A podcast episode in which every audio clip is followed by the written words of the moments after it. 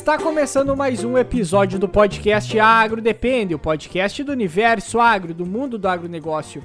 Antes de apresentarmos a mesa, gostaria de parabenizar você, nosso ouvinte, por estar tá aqui buscando conteúdo, buscando aprender alguma coisa nova, alguma coisa diferente, que a gente tem certeza que de todos esses conteúdos que a gente cria, que tem dos mais diversos assuntos aí, episódios gravados, algum deles vai estar tá contribuindo bastante para você e você vai estar tá gostando com certeza de algum ou outro, de alguns mais e outros menos, mas pode ter certeza que isso vai agregar bastante para você e com certeza para sua trajetória aí, para sua caminhada profissional. E apresentando então a mesa de hoje, a primeira vez que a gente tem dois convidados para falar sobre um assunto que não é um assunto tão fácil, mas é um assunto que todo mundo fala, né? Todo mundo dá um, dá um pouco de opinião e é um assunto, querendo ou não, bastante complexo. Então, apresentando a mesa de hoje, meu nome é Eduardo Sebastiani. Eu sou o Fabiano Soutis. Meu nome é Cassiano Sartor Decker. E eu pedi para os nossos convidados, primeiro a Amanda aí, primeiro as damas, se apresentem aí Pode ficar bem à vontade. Oi, pessoal. Oi, Eduardo, Fabiano, Cassiano. Obrigado pelo convite. Estou muito feliz de estar aqui com vocês. Bom, meu nome é Amanda Bernardi, eu sou biotecnologista de formação, é, tenho minha graduação pela Universidade Federal de Alfenas e possuo mestrado na área de produção vegetal pelo Centro de Ciências Agrárias da UFSCar, onde eu trabalhei principalmente com edição gênica. É, boa noite, pessoal. Muito obrigado pelo convite também. Eu sou o Paulo, é, um dos fundadores do Descascando a Ciência. Sou biólogo, sou formado pela Universidade Estadual do Norte do Paraná. É, tenho mestrado pela Federal do Paraná, UFPR, em microbiologia e doutorado pela Unicamp em biologia molecular. Eu sempre trabalhei com a parte de em laboratório de biotecnologia trabalhando com desenvolvimento de micro-organismos transgênicos, estudando genomas, sequenciando. Então tem bastante. Trabalhei muito com DNA de forma geral, assim. E hoje então vamos falar de um assunto aí que é muito polêmico, né? Vamos dizer assim. Mas hoje a gente está no nosso dia a dia. Creio que a maior parte da agricultura, os, as sementes utilizadas, né? está uh, dentro dela e de muitas tecnologias que estão sendo geradas não só na agricultura, né? O início dela provém, que nem a gente estava conversando antes nos bastidores, o início da utilização dela foi por uma questão médica, vamos dizer assim, a produção uh, da insulina, que é os transgênicos, né? E a gente sabe que auxiliou muito no desenvolvimento da, da agricultura, no desenvolvimento da humanidade também, querendo ou não, uma tecnologia hoje muito importante e falar um pouco desse assunto em geral, que tem muita ciência envolvida, e até por isso dois especialistas e nós, nós três que somos do podcast não sabemos praticamente nada. E para conseguir conversar, tirar dúvidas, tirar dúvidas nossas que acabam sendo dúvidas dos ouvintes também, e também falar sobre esses assuntos aí que estão muito ligados com com a nossa agricultura e o desenvolvimento dela, aumento de produção e também uh, muita o que eu, algumas pessoas não falam, uma agricultura mais sustentável pela utilização dessa tecnologia. Exato. É, que é o que faz todo, que é o que faz todo sentido, né? Por exemplo, quanto mais a gente melhorar a, a questão uh, genética, digamos assim, hoje já se fala até uh, em edição genética até para ser humano para evitar problema de doença, né? E na parte das plantas, digamos assim, quanto menos a gente precisar utilizar, talvez mesmo até insumos para controlar pragas e doenças, a gente vai estar tá querendo ou não tendo uma produção cada vez mais sustentável, né? É, exatamente. E pegando aí, é, gente, muitas vezes a gente não, não se dá conta que quando a gente está comendo uma fruta, um alimento, nosso arroz, feijão ou soja ali, a gente naquela semente, naquele produto, naquele alimento tem ciência, né? As pessoas acham que é uma coisa natural, mas não. Gente, em qualquer alimento que você vai consumir hoje em dia, aquilo ali foi desenvolvido com muita ciência, né? Então, e as pessoas esquecem disso, acham que a gente pegou da natureza e pronto. Então, é, tipo, só uma comparação. A gente sabe que no celular tem ciência e não sabe que no prato não tem ciência. Acha que no prato não tem ciência, né? E na verdade, nas duas coisas tem muita ciência. E eu acho, uh, Paulo, só para frisar, se nós formos parar e analisar e fazer um comparativo de aonde a gente está utilizando mais ciência, eu jogo que no nosso prato tem muito mais ciência do que na nossa tecnologia é, virtual, digamos assim, né? Celulares, é, computadores, enfim. Imagino que é, a, a, o trabalho que se tem para chegar num resultado que realmente seja satisfatório dentro da biotecnologia para como nós falamos agora há pouco, aumentar a produtividade, uhum. aumentar os teores de, de, de, enfim, todo, tudo, tudo que se pode uh, modificar para o bem Olha, olha o quanto, quanto se trabalha para chegar nesse, nesse resultado, né? Trazer uma, uma coisa que sempre nosso coordenador de curso falava, o grande Marcos Garrafa aí, uh, que era que dentro de uma semente de soja tem muito mais tecnologia do que qualquer computador. Ele usava os computadores da, da, da instituição lá, do que qualquer computador que vocês vê aqui. Porque ali tem anos de pesquisa gerados um histórico muito grande que não vem daquela variedade que foi produzida, mas muitas vezes ela puxa uma questão de experimentos científicos que já estão sendo gerados há mais de 50 anos que conseguiram culminar naquela semente específica com uma tecnologia genética para atingir altos potenciais, ou ser resistente a doenças, ou outras questões. Né? E outra, a gente acha que a gente sempre fala em produtividade, é, a agricultura é sempre produtividade, né? Mas sempre que a gente está falando em produtividade e no desenvolvimento da tecnologia, a gente quer a produtividade com sustentabilidade. E isso é a gente conseguir produzir mais usando sempre menos terra e menos insumo. Então é isso que é a tecnologia da a principal tecnologia da agricultura, né? É, só pegando um pouquinho a fala do Fabiano, né? Ele falou sobre o digital, né? É, e hoje, inclusive, no nosso prato de alimento, a gente usa o digital para realmente otimizar esse processo. Então, é, é uma junção de várias tecnologias aí para melhorar esse processo produtivo. Só complementando, Amanda, eu acho que a gente acaba se tornando colegas, né? Porque é, tudo que a gente vivencia no campo, no sentido de, de. Eu trabalho com sementes de milho híbrido também, então uh, a gente sabe o quanto, o quanto é desenvolvido em termos uh, de tecnologia e como nós falamos no podcast com a Paula, de transferência de tecnologia, né? Trazer tudo aquilo que está sendo inovado, tanto uh, na questão da engenharia genética quanto na tecnologia digital. Então nós, nós acabamos nos tornando cada vez mais sustentáveis e utilizando, como tu acabou de falar, uh, as duas, as, os dois viés uh, para uma finalidade só, né? Eu acho que uma, uma das perguntas que a gente vai ter que fazer aqui para, digamos assim, para deixar claro também para o pessoal que é uma das dúvidas nossas é, vamos explicar para o pessoal também uma forma clara o que é o transgênico, o que, que acontece para para se chegar lá naquela semente que vai ir para o produtor rural, não só na semente em si, de forma geral, o transgênico, o, o, qual é o processo dele, como é que se chega a isso e qual que é a, digamos assim, qual que é a caminhada dele. Vamos iniciar pelo princípio. O que, que é a transgenia ou transgênico? Uma explicação básica, eu acho que é o mais interessante, inicial. Ô Paulo, eu vou começar, você vai me complementando. Então, é, eu vou só pegar a definição e o, e o Paulo sabe é, definir muito melhor do que eu. E a gente. O mais legal dessa história é que há controvérsias até na definição disso, né? Então, quando a gente pega o nome organismo geneticamente modificado, o que, que é isso, né? O que que é, parece ser simples, parece que o nome é bem intuitivo, mas não é, né? É, então tem várias, várias definições. É, eu e o Paulo mesmo a gente já buscou uma que melhor atendesse, né? Eu gosto muito de uma que eu usei por muito tempo, que é um organismo que teve uma alteração a nível de DNA de forma intencional e por é, uma técnica de é, biologia molecular. Por que isso, né? Porque, gente, quando a gente fala de organismos que sofrem alteração no seu DNA, isso acontece todo dia, né? Tem N formas. Então, seria muito difícil falar o que é um AGM. É, Darwin explica. Não, exatamente. então é um pouquinho mais abrangente do que, que a gente pode falar e um pouquinho menos assustador do que as pessoas associam com esse nome. É algo muito mais, natura muito mais natural do que a gente entende. É, mas se a gente focar um pouquinho na legislação, né, cada país entende de uma forma diferente. É, por exemplo, a parte de OGM, se você fosse, se você fosse se prender a, a a linguagem mesmo, né? É, e essa definição que eu acabei de explicar, eu usei ela por muito tempo e ela foi muito boa. É, mas, por exemplo, hoje é, a gente. É, eu, eu costumava dividir, né? Então a gente falava assim: ah, então o organismo geneticamente modificado ele sofreu qualquer alteração E um transgênico é aquele que recebeu um tipo específico de alteração. Que tipo que é esse? Que é uma inserção.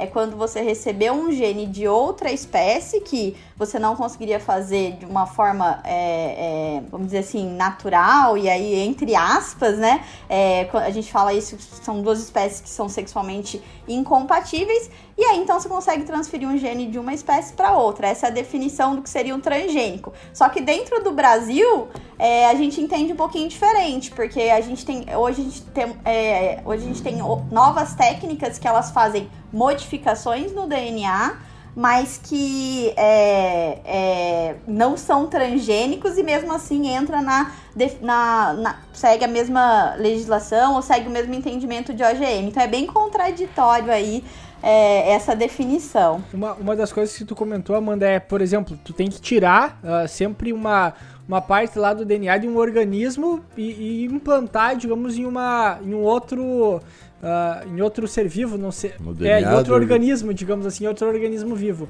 Para fazer essa transferência não é algo por, que eu acredito que tem gente que, uh, que imagina que seja, não é algo simplesmente criado que vai lá e, e, e, faz um desenho de qualquer forma, é algo que tu tem que pegar e encontrar, digamos, na natureza uma combinação que vá combinar com aquele outro organismo, não é, não é de certa forma tão livre assim, tem uma certa restrição do que dá e do que não dá para fazer, por enquanto, digamos assim, né? Isso, é como se a gente tivesse um catálogo disponível aí, eu vou tentar fazer uma metáfora e a gente consegue acessar e e, fazer essa transferência, né, de um organismo para o outro. É, e aí as formas de, de fazer essa transferência, né, existem algumas formas. É, e acho que a gente gosta bastante de comentar que hoje, né, uma das formas mais utilizadas, né, é, na verdade não foi inventada pelo homem, né? Então o pessoal fala, ah, transgênico é Frankenstein, transgênico é, é uma criação do homem, é algo, é, não é natural, né? É, gente, isso aí, eu, eu, eu, adoro falar isso. Isso aí é subestimar o poder evolutivo da natureza. O transgênico é algo natural se a gente só copiou. Tem que se achar muito foda pra dizer que não é natural. Né? Não, é até, até isso, é, é, até isso de falar que, ah, o, que a, na explicação da Amanda ela falou, bem entre aspas assim, né, que ah, o transgênico é quando você acontece entre espécies que não são compatíveis sexualmente e por isso não seria natural. Só que a gente sabe de exemplos que aconteceu introdução de material genético em organismos de espécies diferentes. Então, o transgênico ele acontece naturalmente também.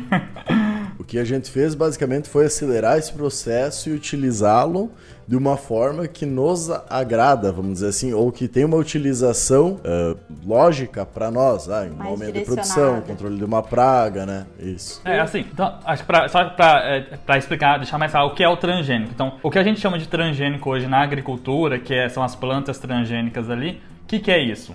É, a gente é quando os pesquisadores identificam um gene de interesse em algum outro organismo, seja ele de tolerância seca, de resistência a alguma praga, de resistência a algum defensivo, alguma coisa assim, mas sempre esse gene ele já existe na natureza.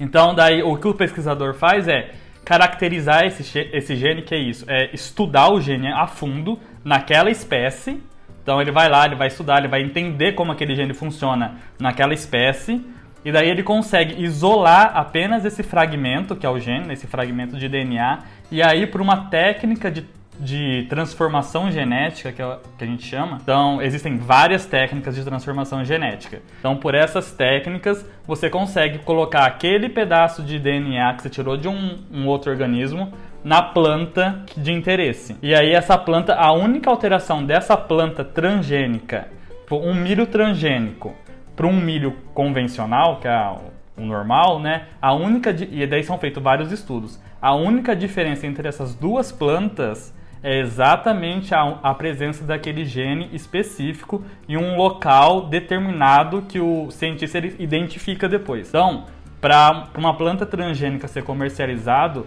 a gente tem que ter absoluta certeza que a única diferença entre a planta transgênica e o convencional é a presença desse gene e a característica de interesse, né, que você vai ter o resultado. Se coloca um gene para ser resist... para ser tolerante ao calor, essa planta que tem um gene ela vai ser mais tolerante ao calor. do que Tem- a outra. Tem, tem, por exemplo, assim, na, na parte de melhoramento genético é uma coisa palpável, digamos assim. Você ah, vai selecionando as plantas que têm as características que você deseja e a partir daí vai replicando elas de, de alguma forma até chegar lá na, naquela variedade final, por exemplo.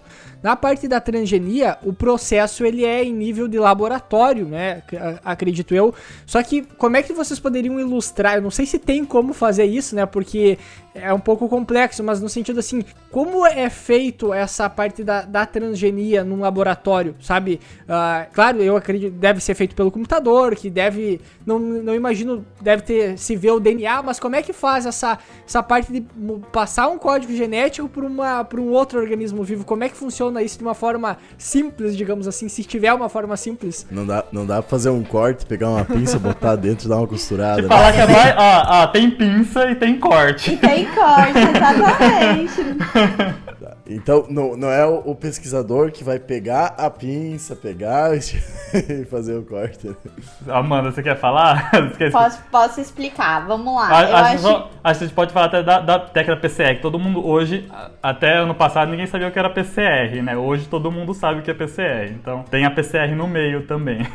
É, Divergências. é, todo mundo sabe que é PCR. É, eu acho que assim, acho que talvez vai confundir um pouquinho usar o PCR. Eu vou tentar explicar de uma Vou- maneira vou mais geral. Tá. Vou, vou trazer uma coisa que a gente comenta aqui. Explica para a nossa audiência o que, que é o PCR.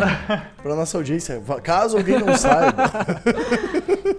Vou explicar como eu, como eu explico, expliquei para os meus pais, né? É, é uma forma que você consegue, vamos, vamos dizer assim, achar uma coisa específica e aumentar ela.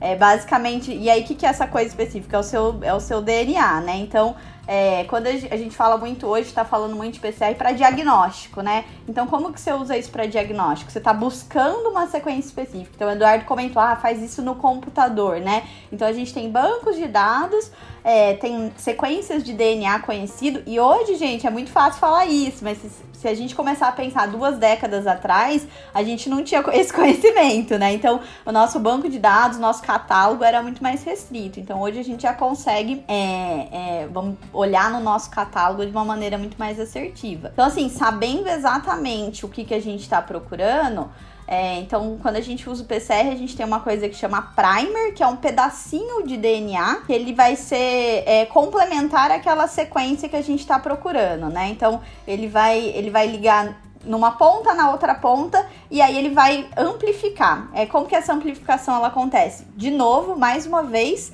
os cientistas copiando a natureza, né? Então essa técnica nada mais ela faz do que ela imita a replicação do DNA. Então vai acontecer ali uma replicação do DNA como acontece naturalmente, mas desde que esse pedacinho que eu coloquei ali, ele encontre o pedacinho que eu estou buscando, né? Então ele faz uma busca específica e amplifica aquele fragmento. E aí a gente tem é, outras formas de conseguir enxergar, né? Então, basicamente, olha, eu tô enxergando o DNA, é porque ele, ele conseguiu se ligar e amplificar. Eu não tô enxergando, olha, ele não achou aquele DNA que ele estava procurando. De uma maneira muito simplista. É. É, Paulo, por favor, me complemente, você é muito mais didático que eu. Não, mas é isso mesmo. Acho que tá perfeita. A ideia é essa. E daí, utilizando isso nos transgênicos, é como a, a gente tem que saber o gene. A gente já tem que conhecer o gene, né? Então a gente conhece essas letrinhas aí. O que a gente faz? A gente desenha esses, desenha esses primers, né? Então a gente desenha letrinhas ali e vai amplificar o gene que a gente quer. Então, aí a- quando a gente amplifica, a gente literalmente consegue enxergar o DNA. Então a gente a gente chama de banda, né? Então a gente vê, mas o que a gente está vendo é justamente o gene. Então a- a- o, o- o DNA que a gente quer. Então é esse aí- Desculpa, Paulo, mas esse ponto é importante. A gente consegue multiplicar aquele DNA numa quantidade que ele se torna realmente É. visível aos nossos. Não necessariamente aos nossos olhos, porque às vezes a gente usa ah, o maquinário para ajudar, mas é, quase que aos nossos. é, muitas vezes até aos nossos olhos. É, e aí é dessa forma que a gente faz a detecção. Como é que replica um DNA? É. O RNA. As DNA polimerase, né, Amanda?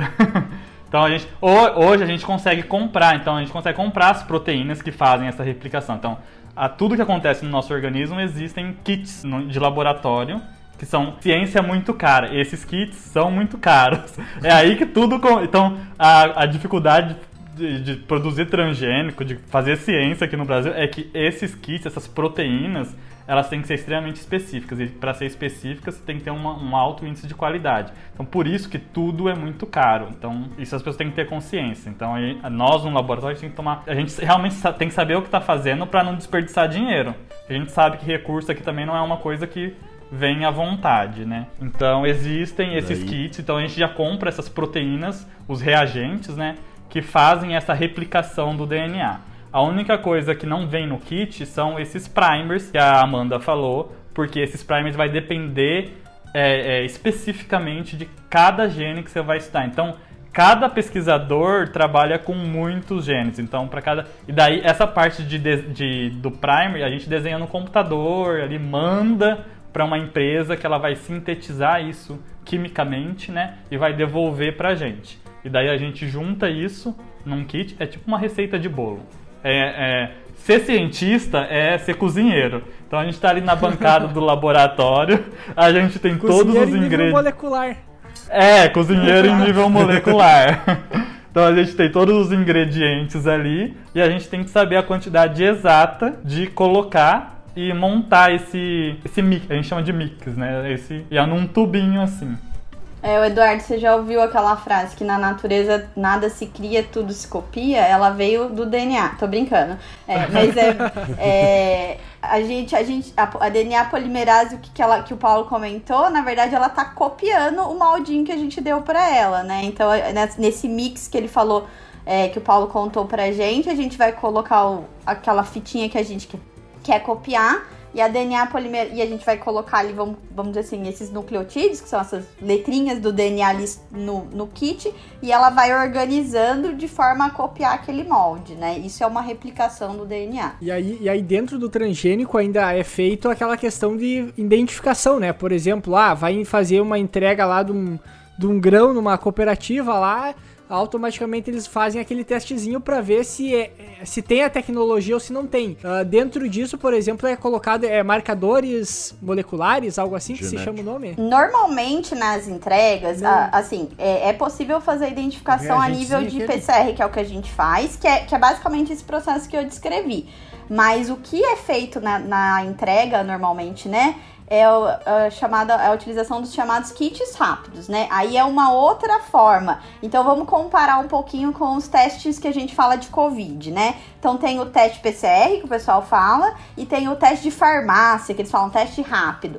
A ideia é basicamente a mesma. O que, é aquele teste de farmácia? É igual um teste de gravidez. O que, que ele detecta? Ele vai detectar a presença da proteína. Então, nesses, nesse caso que você está falando, Eduardo, para detectar a presença da tecnologia, é, é porque o PCR é algo que é exclusivamente feito em laboratório. Você precisa é, é, enfim, de equipamento, você precisa de condições específicas. Esses testes rápidos, como o próprio nome já diz, você consegue fazer ali em loco. Então ele vai detectar, na verdade, o produto, né? Então lembra que o DNA, depois ele vai virar uma proteína. Então esse kit, né, que é a fitinha, ele já vai estar tá detectando a proteína final. Então é um pouco com alguns casos específicos aí, é, exceções de casos específicos onde não há produção de proteína, né, nas tecnologias, mas isso já é bem específico. A maioria dos casos é o transgênico, então, ele tem um DNA exógeno, aí ele vai produzir uma proteína que, que um, o mesmo, vamos dizer assim, a mesma cultura não transgênica ela não tem, então por isso que você detecta, tem ou não tem. Então, é, é, é não, não sei, assim, não sei se está muito claro para vocês, mas é, é, é, bem, é exatamente não. isso. Tipo assim, a única diferença da planta transgênica é esse gene que a gente está amplificando, que a gente já conhece. A gente já sabe como amplificar esse gene. Daí, para saber se a planta é ou não é, é só ver se o gene tá ali. Então, é, é isso. Não é, uma, não é uma questão de ficar claro. A, a, questão que eu tô pensando assim, ó, uh, pelo menos para mim. Eu fiz agronomia, vamos dizer, fiz alguma graduação e eu tô me sentindo um bosta um jeito. E daí que é muito Me legal. da mesma forma. E daí que é muito legal conversar com uma pessoa que sabe sobre isso, porque é, é, é um negócio que o cara tem muita dúvida de como funciona e não tem nem noção. Ah, passo na aula como é feito, questão do DNA e tudo mais. Só que a gente não tem noção de todo esse trabalho e desenvolvimento tecnológico gigantesco que tem por trás. Porque a gente pega tudo mastigado, vai, não, é bom por causa disso, é bom por causa daquilo. Porque nós estamos muito ligados na parte lá do campo, de, de botar a tecnologia para funcionar e mostrar resultado. Mas a gente não fica, não, não tem nem noção muitas vezes de todo esse desenvolvimento e da importância de tudo isso por trás. E, e daí eu fico na minha cabeça ah, aquela questão de muita gente dizer, ah, é ruim por causa disso, é ruim por causa daquilo. Não sabem. Mesma coisa que está acontecendo por causa de vacina agora. Ah, não teve a vacina, como é que tu vai ter ah, confiabilidade, não sei o que. Cara, tem todo um rigor científico, e daí quem estuda um pouco de ciência, e daí entra até muita aquela questão que os médicos muitas vezes falam muita bobagem porque eles não entram na parte científica, eles vão direto pra parte prática Ele- eles são não nem fazem um nós, de certa forma, quando entra numa parte mais. Ah, por exemplo, a gente sabe a prática, sabe de- ah, identificar uma doença, sabe. Entende por esse lado, sabe botar um remédio pra curar aquele problema, mas a gente não tem noção do que antecede tudo isso muitas vezes, que é muito mais ciência.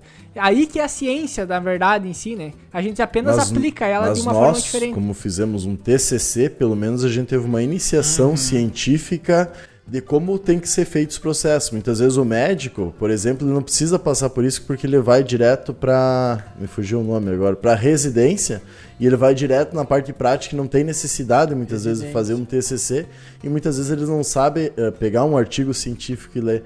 E daí tu pega toda essa questão de o cara tendo uma, uma coisa muito básica que eu trago, né, digamos, de mim pelo menos, da ciência e eu fico maravilhado ouvindo tudo isso por causa que é um negócio muito complexo e daí a gente entende porque uma pessoa tem que estudar 20 anos especificamente disso para conseguir começar a entender. O chiqueirinho era tão É mais muito fácil. mais Não, e daí no transgênico, e a gente azão, vê que né, transgênico no Google, ah, vai aparecer com toda certeza a imagem de uma maçã com uma, e tomando uma injeção. E daí as pessoas acham que transgênico é isso. Amigo, ó, uma coisa é você identificar o gene, amplificar. Pra você colocar esse gene na planta que você quer, dá um trabalho tão grande que não tem ideia. Só pra você. Só pra, e, tipo assim, você tem que colocar esse gene ali e torcer muito pra funcionar. E depois fazer o estudo se tá funcionando como você quer. É um absurdo. Não, olha, é muito difícil. Bom, gente, mas eu acho que vale a pena a gente voltar, então, como que o transgênico é feito, pra, pra gente até desmistificar isso e pro pessoal entender, né? Que é- é- e isso é bem, bem comum, tá, pessoal? A gente começa a, a falar, de, seja de transgênico, seja de genético, o pessoal já vem. É, ah, eu tenho um primo que tem uma condição genética, mas é bem interessante, por isso que a gente gosta tanto desse assunto. Mas só para retomar um pouquinho de, de como que como que a gente faz o transgênico, a gente começou lá falando do, do PCR, né? O, o, o Paulo puxou esse ponto, né? É, que é o ponto inicial. Então a gente decide, né, primeiro o que, que a gente quer, qual que é o objetivo do nosso transgênico e qual que é a característica que a gente quer que ele tenha. E aí a gente tem esse banco de dados que eu comentei com vocês, que a gente tem várias opções, é, é, vamos dizer assim, de organismos que já fazem aquilo. Vou, vou falar do, do transgênico mais clássico. Hoje a gente já tem técnicas mais avançadas, mas vamos pensar, a gente já tem um outro organismo que faz isso que eu quero, vamos dizer, que a minha planta faça.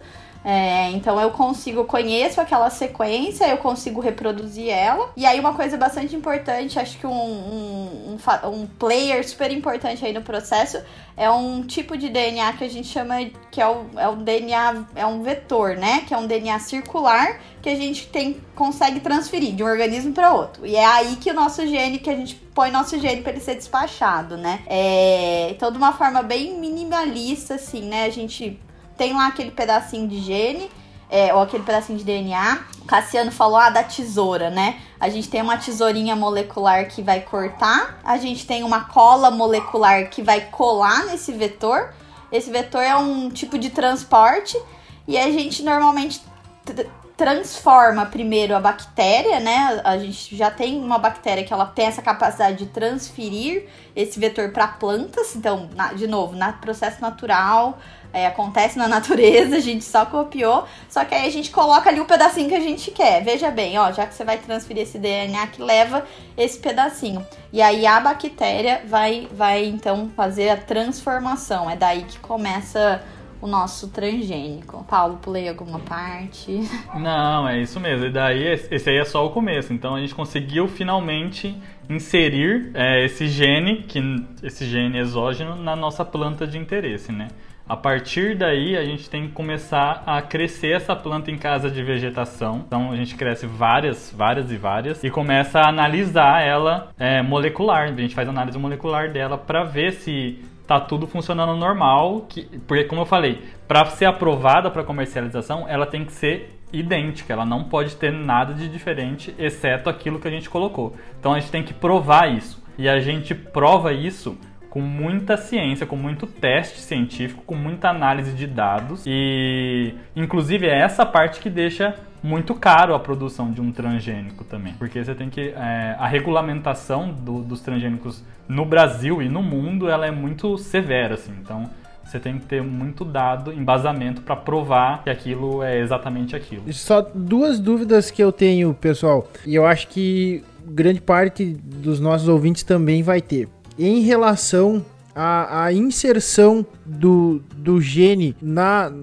na, na semente, digamos assim. A gente aprendia na faculdade que isso era feito por meio balístico, né? A, a, inserção da proteína, na verdade.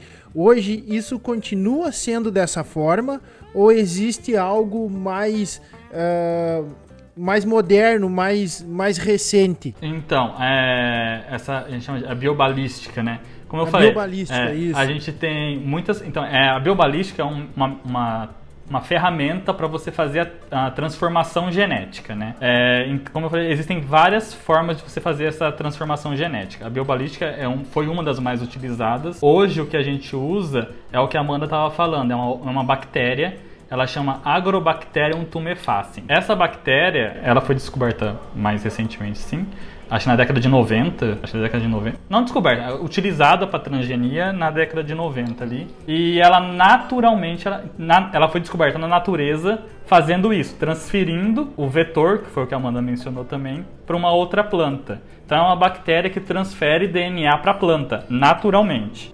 Então aí os cientistas viram isso e eu assim, ah, vamos mexer essa parte que ela transfere, aqui a gente coloca o que a gente quer, e aí ela vai transferir só o que a gente quer. E então aí entra. E entra. E daí hoje o que a a ferramenta de transformação genética mais utilizada é essa. Aí, aí, aí, tem, aí tem aquela questão, né, que, que muitas vezes quando a gente fala, ah, fulano de tal foi lá, viu que aquela bactéria fazia isso, isso e assado.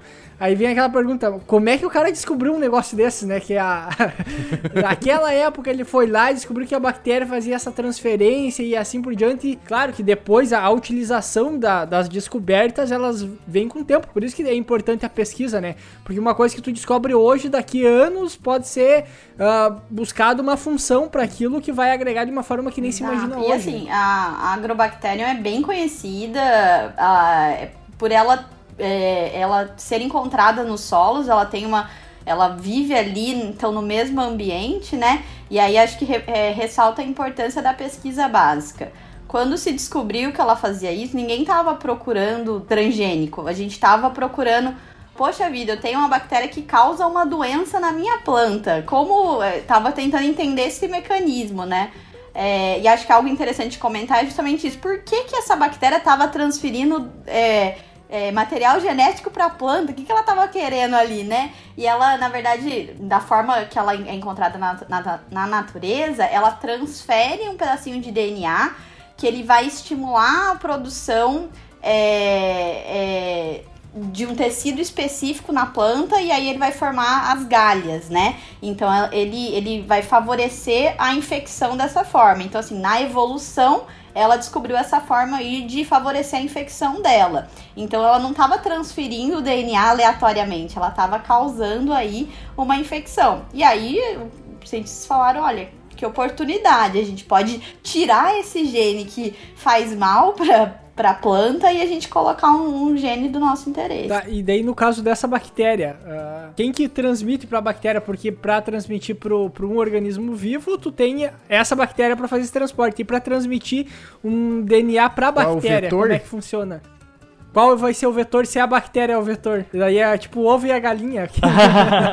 aí é, então, aí são outras é, também é por transformação genética. Para a gente fazer a transformação genética da bactéria, a gente utiliza choque. É um, é, é um choque. A gente dá um choque na bactéria, porque quando a gente dá aplica corrente elétrica na bactéria, a parede dela, é, a membrana, né? Ela abre, ela abre poros. Então, quando abre esses poros, se a gente, a gente coloca num tubinho a bactéria a gente, e o DNA que a gente quer que é o vetor. Então aí a gente aplica um choque ali. Quando dá esse choque, a gente reza. De verdade, a gente reza. a gente reza, porque daí é assim, é, é, é de... a, o DNA tem que entrar na bactéria. aí depois a gente tem uma técnica para descobrir se o, se o DNA entrou ou não entrou. Se deu certo.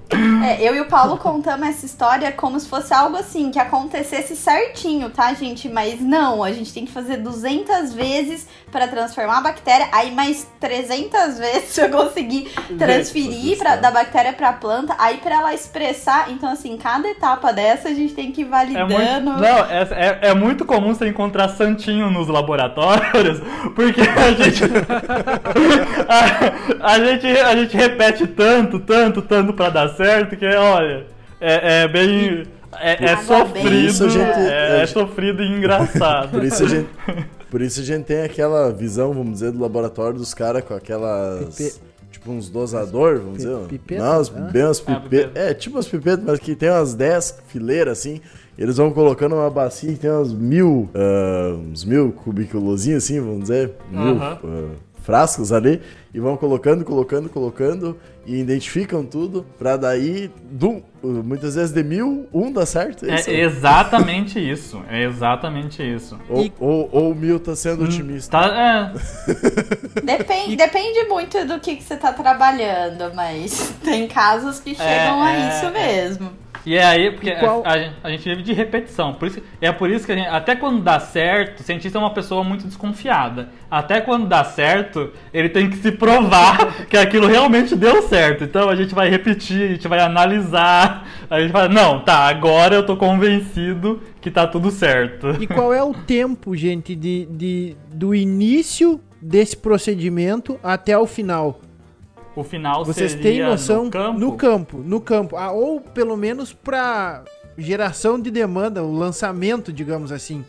Quer vender, né, o Hoje a gente fala, e aí assim, só vou fazer um, um comentário, isso que eu e o Paulo estamos falando, é, Claro que existem formas de você otimizar o processo, tá? É, isso que a gente falou de muita tentativa é principalmente na pesquisa, né? Que a gente está lidando com o novo. Quando a gente fala de um processo produtivo dentro de uma empresa, é um pouquinho mais otimizado, tá? Mas ainda assim, vamos pensar do descobrimento. Olha, eu descobri esse gene aqui que é do meu interesse, até eu lancei um produto com esse gene. Acho que hoje em dia se fala de 10 a 12 anos. Paulo, me corrige é. se. É, de 10 a 12 anos e depende muito. O período mais. Não sei se é o mais demorado, mas que demora tanto quanto a pesquisa é não, a parte é, de regulamentação, né? Por isso que a gente fala. A, par, é, a parte de regulamentação é metade do tempo para a gente conseguir introduzir o gene na planta, analisar ela em casa de vegetação e fazer para você, porque para você fazer em campo experimental, ali já começa a parte de, de,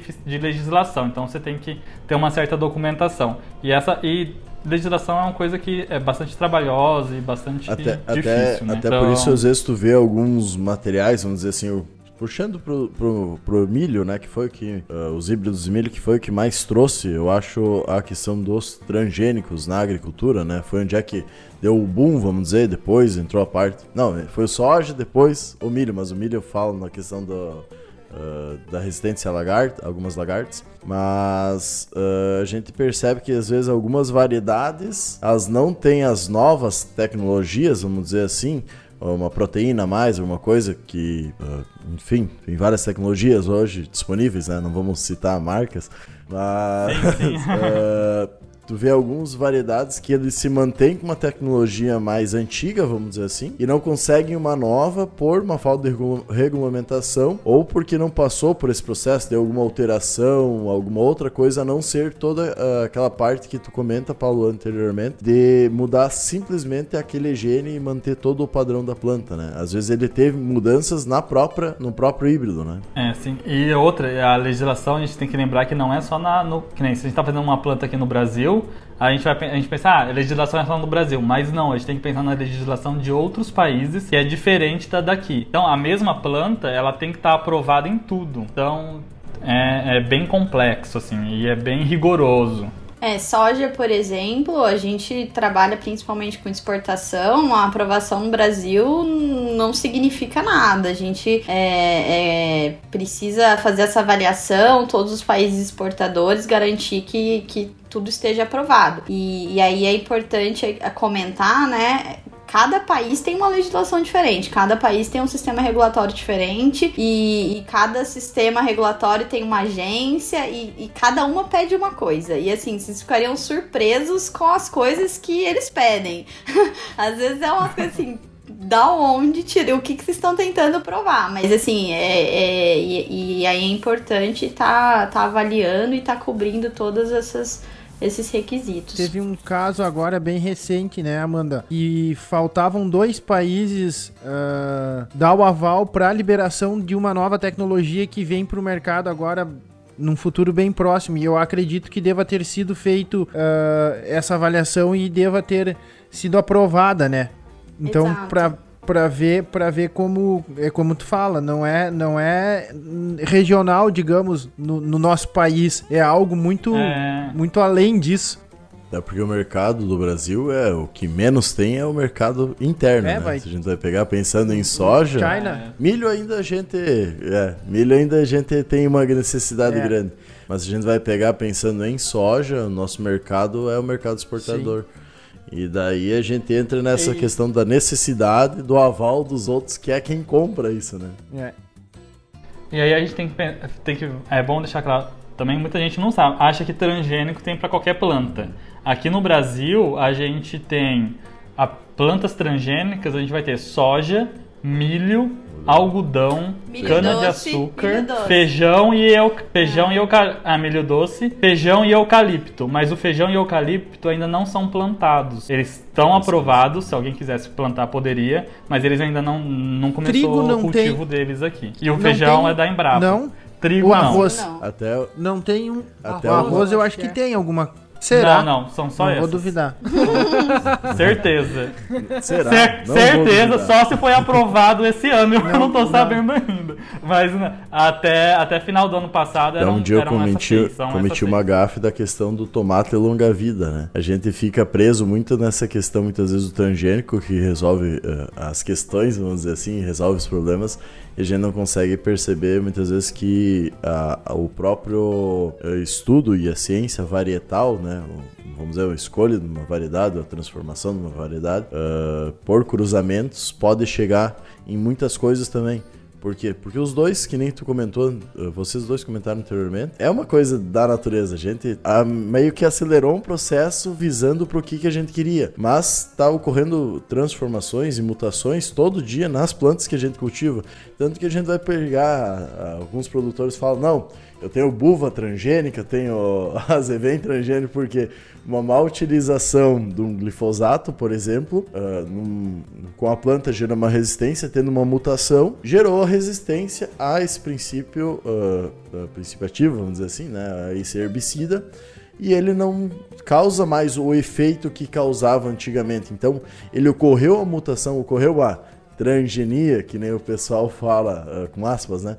que nem o pessoal, uhum. os agricultores têm um pouco menos conhecimento ou uh, mais simplistas não, acabam falando. Não, todo mundo. É, todo mundo. né? uh, sem entender esse processo. E daí entra, eu acho que é muito legal trazer essa parte que tu comenta. É um processo biológico natural. Ele não é uma coisa que a gente pegou e inventou e botou uma vacina dentro da, da planta, né?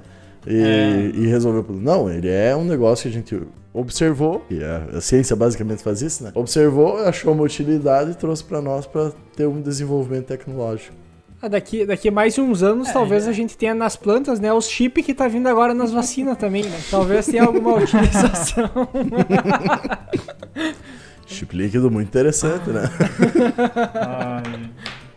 Não, mas é, tipo, transgênico nada mais é do que um processo de melhoramento genético. Eu acho que vocês já sabem explicar até melhor do que eu o que, que é melhoramento genético. Melhoramento genético a gente faz desde que começou a agricultura há 10 mil anos atrás, né? Então, seja conscientemente ou inconscientemente, a gente sempre seleciona aquilo que a gente tem de interesse. Que nem no caso do milho, é, o milho é um exemplo clássico, né? Há 10 mil anos atrás ele é o teozinto, que é uma espiga, a espiga do milho ancestral tem 8 grãos, Tem- 6 tem- grãos. Trigo dentro de E hoje a gente- Na minha região chamada. Aquele. Aquele É. livro, Cassiano, do, do. Como é que é o nome agora que eu esqueci do livro? Isso, esse aí, Armas, Germes e Aço. Ah, tem aquela. Tem uma parte do livro que ele até comenta assim: ah, foi o homem que domesticou as plantas ou foi as plantas que domesticaram o homem?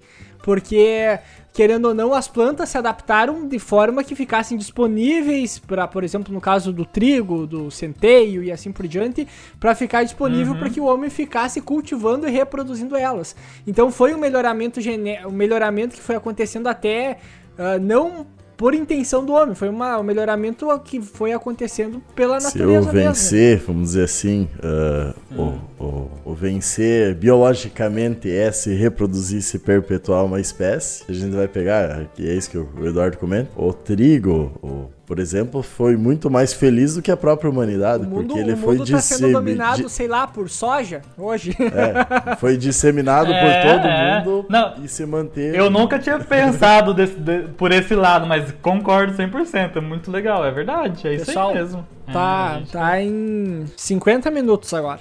Pelas minhas contas, deve ser um pouquinho menos, mas deve ficar em torno disso aí. Nossa, e é- É, eu falei, é, é difícil.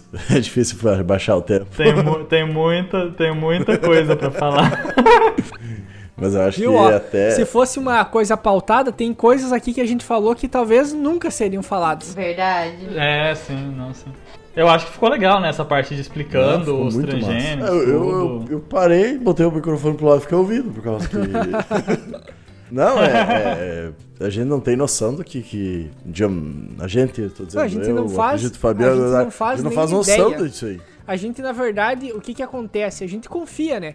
A gente tem aquela aquela visão da importância da ciência, assim por diante, mas muitas vezes a gente não a gente não dá ok porque a gente entende, a gente dá ok porque a gente acredita, a gente tem uma fé que aquilo ali funciona.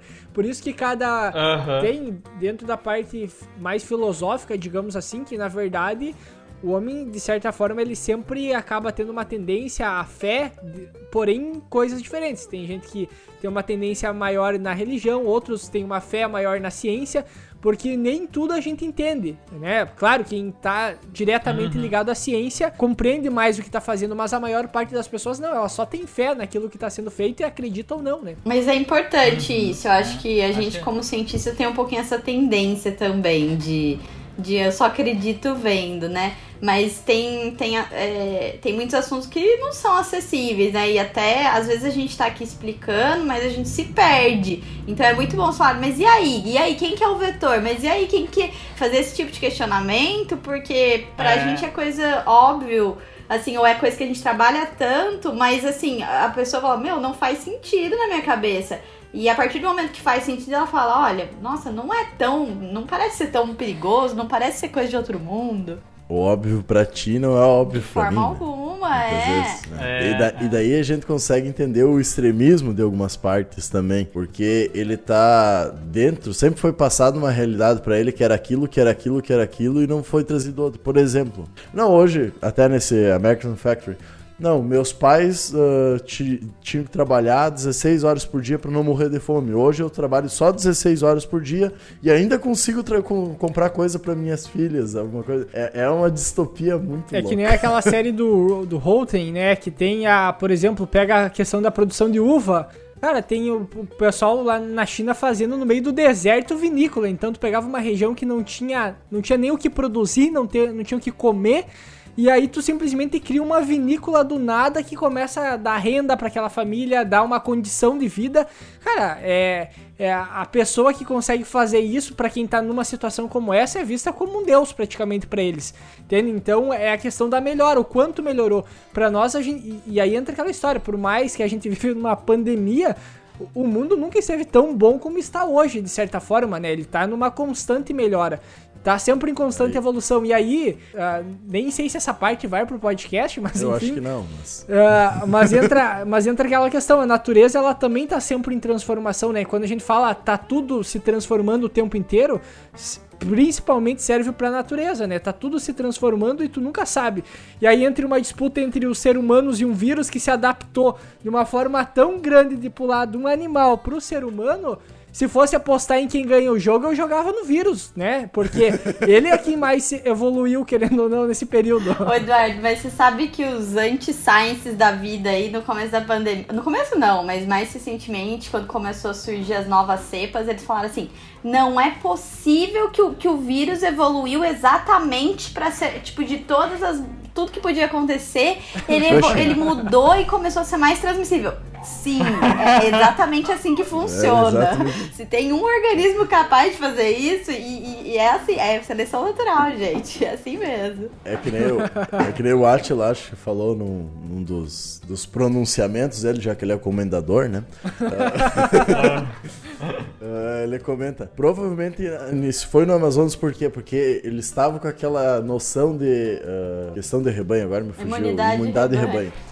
Isso. E daí, e deixaram tanto, com tanta gente pegando o que aconteceu, daí puxando pra parte agro, a mesma coisa que com a buva. Tu tinha tanta gente se, e o vírus tava, o vírus no caso ali, buva, o herbicida, mas no caso, o vírus estava se transmitindo tanto que teve um milhão de cepas que foram criadas, ou que ele se mutou, mas só uma se desenvolveu e daí gerou a eu não vou lembrar o nome da, da denominação, mas gerou essa ali nova agora que tá pegando todo o Brasil, tá pegando é isso. Ah, P1, isso. A P1, é. Que tá pegando principalmente não, pessoas pode, abaixo de 40 anos, não mais velhos, né?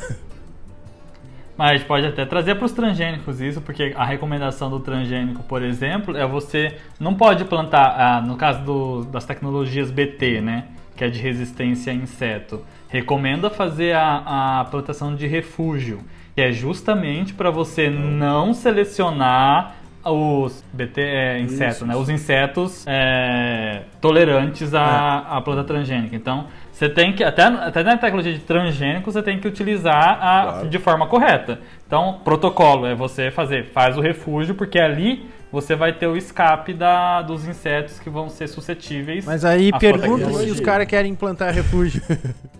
Não, e, e, e, essa então, dificuldade né? de, de, entender que se tu ter o cruzamento, vamos dizer, dessa que criou resistência para a outra lagarta que se transformou em mariposa que não criou resistência, o, a possibilidade da prole dela não ser resistente é muito grande. Então, quanto maior tu aumentar isso, tu aumenta a questão da vida útil da tecnologia e daí tu, como uhum. agricultor, como utilizador da tecnologia, dando um exemplo, tu não vai precisar pagar mais caro por uma tecnologia nova, porque essa tecnologia ela pode ser usada por mais tempo e ela vai se diluindo o custo conforme tu vai utilizando. E assim tu acaba Perfeito, pagando exatamente. mais barato fazendo o manejo correto que já está sendo passado toda vez que é liberada a tecnologia. Hoje, hoje, por exemplo, no manejo biológico, por exemplo, tem a questão lá dos baculovírus, que tu vai aplicar um vírus na lavoura para fazer o controle de lagarta, que vai entrar lá no DNA, vai se replicar e vai jogar no ambiente novamente. Ou seja, a, a, tecnologia ela tá aí, querendo ou não, né? Tem eh, várias possibilidades dela ser usada, só que também a gente tem que compreender ela e saber lidar com ela, porque senão uh, anos de pesquisa muitas vezes acaba se, per se perdendo em pouco tempo por mau uso, né? É, a comparação parece absurda, gente, mas é exatamente o mesmo caso. É a seleção Pra mim, pra é. não é nem um pouco absurdo. Então, é, é isso que falta, né? Explicar para as pessoas que, gente, o mecanismo biológico ele é, é o não, mesmo é para qualquer coisa. É um princípio, assim, tão básico, que é seleção natural e evolução. É, então, assim, aí entra é, é, manejo de resistência de insetos, entra essa parte é, é das novas cepas, entra a parte de resistência de uso do, é, incorreto de antibióticos é, sem recomendação. Tudo isso parte do mesmo, do mesmo princípio que é super básico, né? Esse é o problema, muitas vezes o básico o pessoal não entende, né? Daí passa, às vezes É. o fundamental, o que deveria ter aprendido, às vezes só vai passando, chega lá no final e não tem na vida, quando entra na parte de trabalho, muitas vezes a maior parte do brasileiro a gente sabe que não tem a possibilidade de fazer uma graduação, infelizmente. E muitas vezes não observa isso novamente, não, fa não faz essa, eh, esse estudo novamente, né? Que primeiros anos aí das, da graduação, tu basicamente é um olhar novamente o ensino médio, né? Tu, tu estuda tudo novamente para depois tu ter uma base geral alinhada para tu entrar nas partes mais específicas. E muitas vezes não tem essa questão por, pelo estudo inicial não ser tão bom, vamos dizer assim, e daí acaba sendo falado, entrando nessas falácias. E muitas vezes o pessoal que faz graduação também não faz, que pegue essas áreas, então não estuda e muitas vezes acaba sendo falando uh, algumas bobagens, vamos dizer assim, cientificamente, e acabam tendo influência com, quanto, quanto isso, né? E todo esse desenvolvimento tecnológico e científico que vem para auxiliar a humanidade, vamos dizer assim, acaba sendo colocado como uma coisa ruim, enquanto não é. Enquanto a ciência tem que buscar, né, cada vez mais fazer diversos testes, que vocês comentaram, não simplesmente para conseguir juntar os dois, que nem vocês brincaram, a questão de fazer um corte e botar lá na fitinha, mas sim trazer toda a parte de testes para mostrar uma comprovação, uma segurança. A gente pega muito ligado à vacina isso aí, né? Uh, que tu teve diversas, uh, diversas fases de testes e cada uma delas foi, uh, claro, colocado dinheiro em cima e foi acelerado, mas ela teve que seguir aquela, o rigor daquela situação para mostrar, ó, é efetivo e tem segurança. E na agricultura não é diferente, né? Então, na agricultura a gente também tem toda essa quantidade de testes, ah, precisa ser liberado no mundo inteiro para poder ser utilizado e a gente esquece disso. E daí muitas vezes eu até brinco muito, ah, o pessoal, vamos dizer, que é contra a vacina é a favor dos transgênicos. Ou quem é contra os transgênicos é a favor da vacina. Ah, mas vamos se decidir, né, gurizada?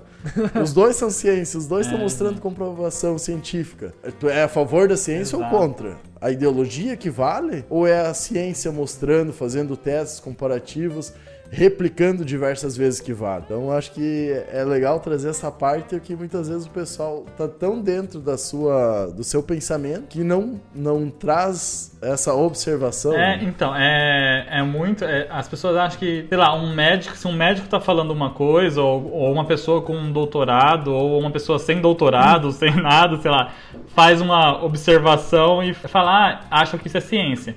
As pessoas têm que entender que ciência só é ciência se ela segue um método científico, né? Então as pessoas têm que entender isso, senão ela vai ser uma pseudociência, vai ser alguma coisa.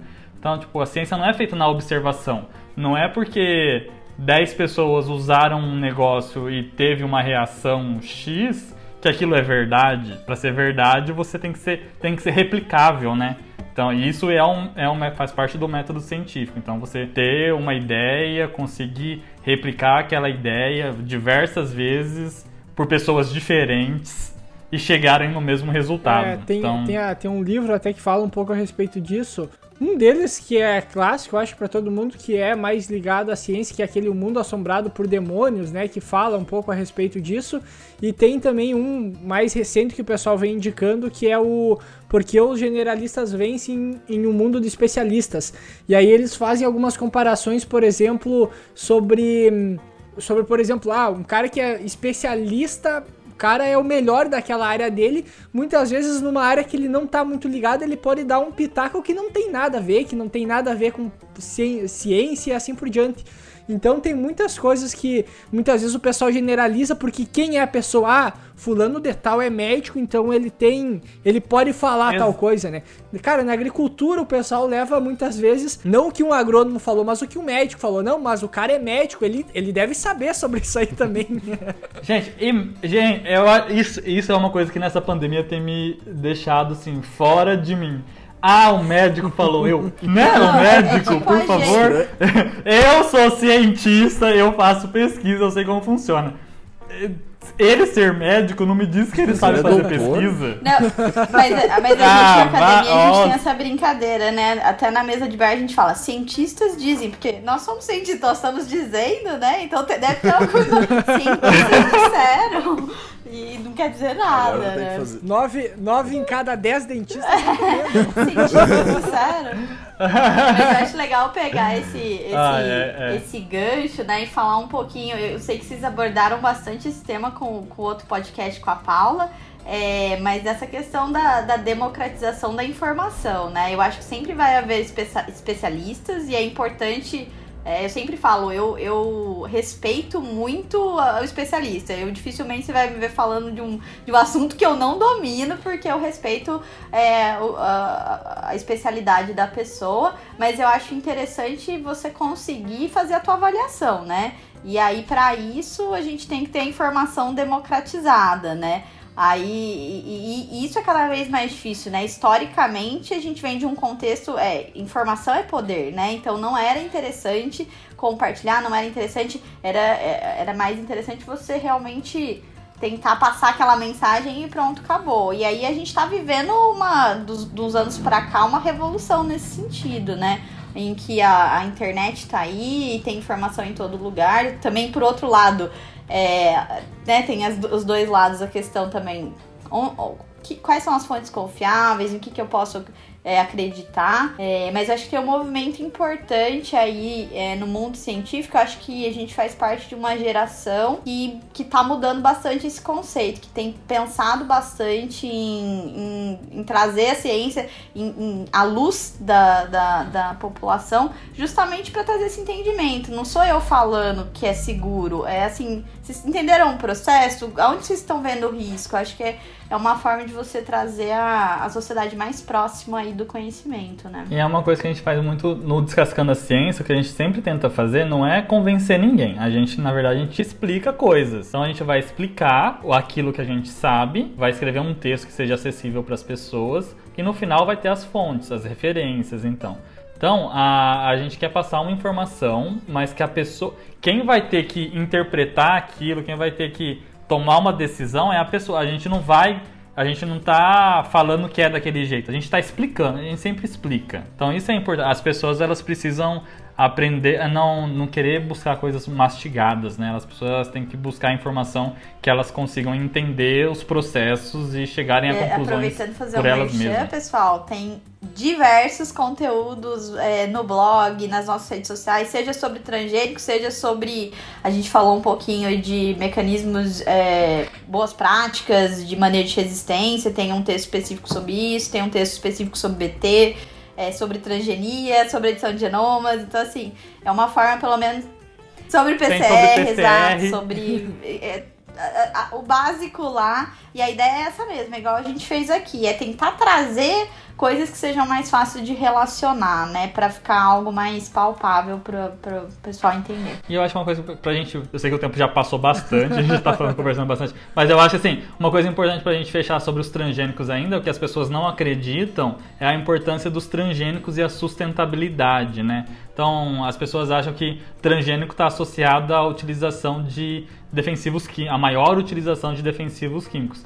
E aí, muito importante, não é? A gente não quer desmerecer os defensivos químicos, né? Não quer defen- é, tipo assim, são defensivo químico é uma tecnologia muito importante, foi desenvolvida por pesquisadores, são moléculas com funções específicas e se bem utilizadas não vão vão ajudar na produção, elas podem ser sustentáveis também, então existem muitos mais benefícios do que danos, né? Mas o transgênico, ele, as plantas transgênicas, por que, que os agricultores. Hoje, mais de 90% das, das culturas que tem plantas transgênicas, que é soja, milho, algodão, cana, cana não tanto, mas soja, milho e algodão, mais de 90% utiliza sementes transgênicas. Por quê? Porque o produtor ele vai ter menos gasto com, outras, com outros produtos. Então ele vai utilizar menos defensivo químico, ele vai utilizar menos combustível para aplicar aquele defensivo químico, ou seja, ele vai utilizar menos água que é utilizada para. Então ele vai utilizar vai, menos e vai muita utilizar menos coisa. área para produzir uma mesma quantidade de grão, o que está muito ligado à conservação ambiental e que isso muitas vezes as pessoas não conseguem entender.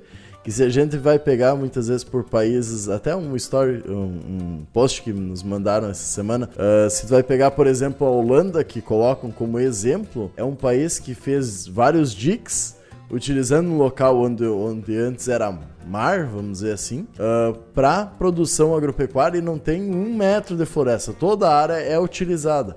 E o Brasil, segundo o estudo uh, da, CIEM, da, da, da Embrapa, consegue utilizar sua maior parte ainda como área preservada e ainda assim ser um dos maiores produtores de grãos do mundo. E daí a gente vai pegar outro país que é um grande produtor, que é os Estados Unidos, planta até a beira dos rios se puder, né? Eles não têm uma legislação falando que tu tem que ter uma área de preservação uh, do lado, vamos dizer assim, dos rios, de 10 a 15 uhum. metros para evitar assoreamento, para fazer com que tenha um cinturão verde, muitas vezes ter o corredor ecológico para os animais passar. Então, toda essa falácia que o pessoal fala que a agricultura do Brasil é insustentável, está muito ao contrário.